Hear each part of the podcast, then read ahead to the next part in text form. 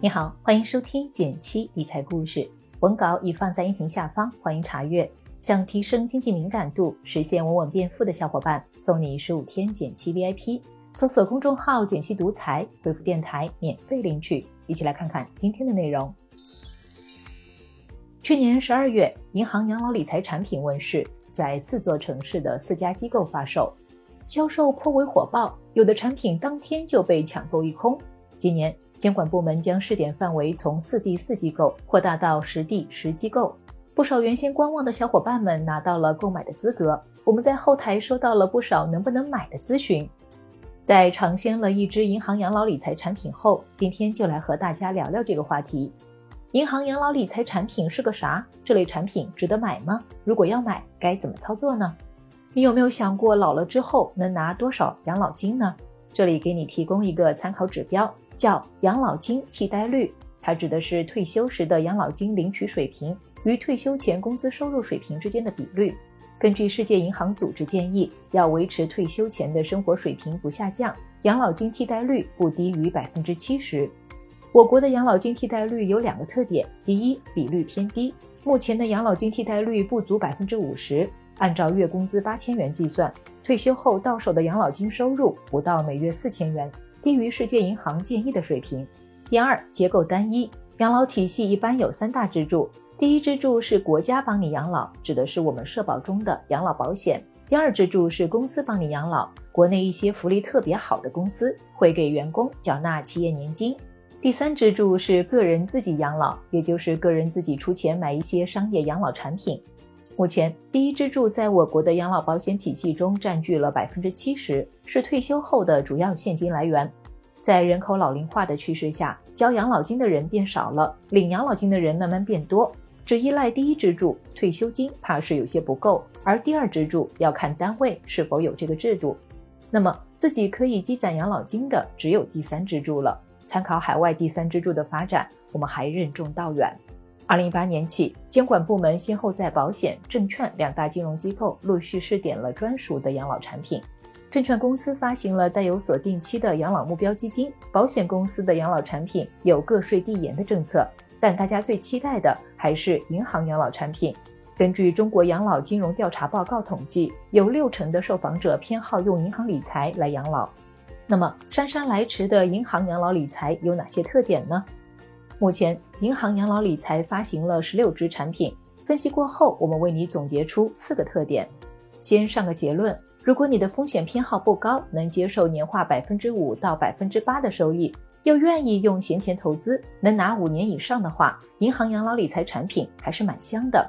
银行养老理财的封闭期普遍是五年起步，长期是为了让投资者管住手，避免在市场震荡时带来的交易冲动。像最近不少银行理财就跌破了净值，有小伙伴们为了要不要卖出忧心。如果没有选择的话，或许就能少一点烦恼。不过万一真的有急事，比如罹患重大疾病或者购房等大额支出，也是有后悔药可以吃的。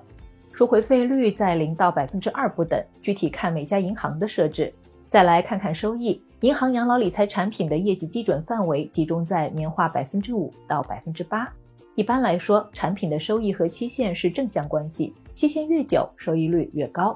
由于养老理财产品的封闭期远高于市场水平，相比年化百分之二点五到百分之四的银行理财产品，收益更有优势。这里需要留意一下业绩比较基准这个概念，它是管理人根据产品的收益特征、投资策略对产品设定的投资目标，不代表产品的实际收益，也不构成对产品收益的承诺。也就是说，产品并不一定能达到这个收益率，可别有稳赚不赔的想法。那达到基准收益的难度大不大呢？我们从资产配置的角度来看，已发行的养老理财产品，股票一般不高于百分之二十，债券不低于百分之八十，产品的风险等级大多集中在 R 二到 R 三，属于稳健类的。我们用大盘收益模拟了一下，过去五年平均收益在年化百分之四点五左右。和业绩基准的范围比较接近，实际产品运作时，加上管理人的专业能力和判断，达到这个目标应该不难。看到这里，你可能会觉得这和带有锁定期的公募基金或者是其他银行理财没什么差别呀。其实，银行养老理财产品还有两个专属的 buff 技能，第一是费率优惠政策，为了鼓励产品发行，给了养老理财产品特殊的优惠费率。买产品不花钱，没有认购费、申购费，持有期费用低，管理费不超过百分之零点一，不提取超额业绩报酬。别小看这些费用，它们的存在会让我们的收益大打折扣。比如我们平时不怎么留意的超额业绩报酬，用图片中的产品来举例。如果产品的业绩基准是年化百分之四，超额业绩报酬的意思是超过百分之四的收益，管理人会拿走一半。假设他最终取得了年化百分之六的成绩，那你拿到手的收益跟看到的收益相差将会是百分之二十。另外，与同类理财产品百分之零点四到一的管理费率相比，养老理财不到百分之零点一的固定费率同样优惠了不少。第二点是定期分红，大多数已发行的养老理财产品有个定期分红的条款，约定按季度、半年度进行分红，分红能提供稳定的现金流收入，帮助我们应对日常开支。在海外，不少成熟的公司、基金都有定期分红的设置。一方面能让投资者有稳稳拿住产品股票的心态，另一方面也让公司基金管理人忽略短期的扰动，专注长期的判断。这里汇总了一张图，列了列养老理财产品与市面其他产品的主要差异。从销售数据看，银行养老理财产品吸引了十六万人参与，认购金额超过四百亿，产品挺受欢迎的。那该怎么参与呢？首先，你得是试点城市的户籍居民，持有当地身份证。目前，养老理财产品的试点十座城市是北京、沈阳、长春、上海、武汉、广州、重庆、成都、青岛、深圳。如果你还没落户的话，也不用太着急，政策已经考虑到新市民的理财需求了。随着试点范围的逐渐放开，产品会覆盖更广泛的人群。其次，要在十家试点机构的银行购买，获得准申证的试点机构基本都是各家银行的理财子公司。为了方便记忆和购买，我们认准他们的所属银行就行了。十家机构对应的银行有工行、建行、招行、光大、交行、中行、农行、邮储、兴业、中信。在购买时，除了盯住产品的发行银行，也可以在代销银行买入。比如招行会发行本行的产品，也会代销建行、中行的理财。大家不妨选择那些产品线丰富的银行，在购买时能省点心。具体到操作方式上，线上 APP 和线下网点都能购买。另外，养老理财产品的命名很规范，搜索产品的时候可以放宽心。其他理财产品是不能出现“养老”字样的。需要注意的是，产品发行时间不固定，最好能和客户经理保持沟通，让他们有产品能随时通知你。另外，再来说说购买额度。从认购起点来看，养老理财产品一元起购，一元递增，投资门槛很亲民，购买上限是三百万。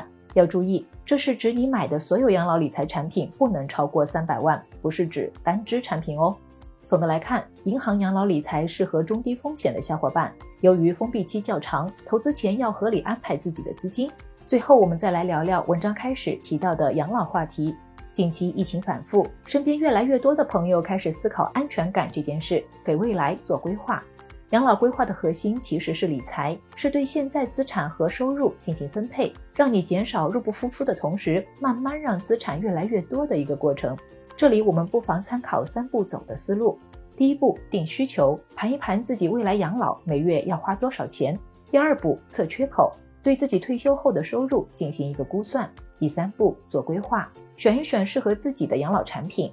比如银行养老理财产品，保险中能提供稳定回报的年金险，或是养老 FOF 公募基金，越早考虑也更利于管理我们生命周期的现金流。希望大家都能过上理想的养老生活。好了，关于养老理财产品就介绍到这里，为你总结了一张图，方便回顾。别忘了根据音频开头的提示，免费领取十五天剪辑 VIP，和我一起持续学习，享受稳稳变富的感觉吧。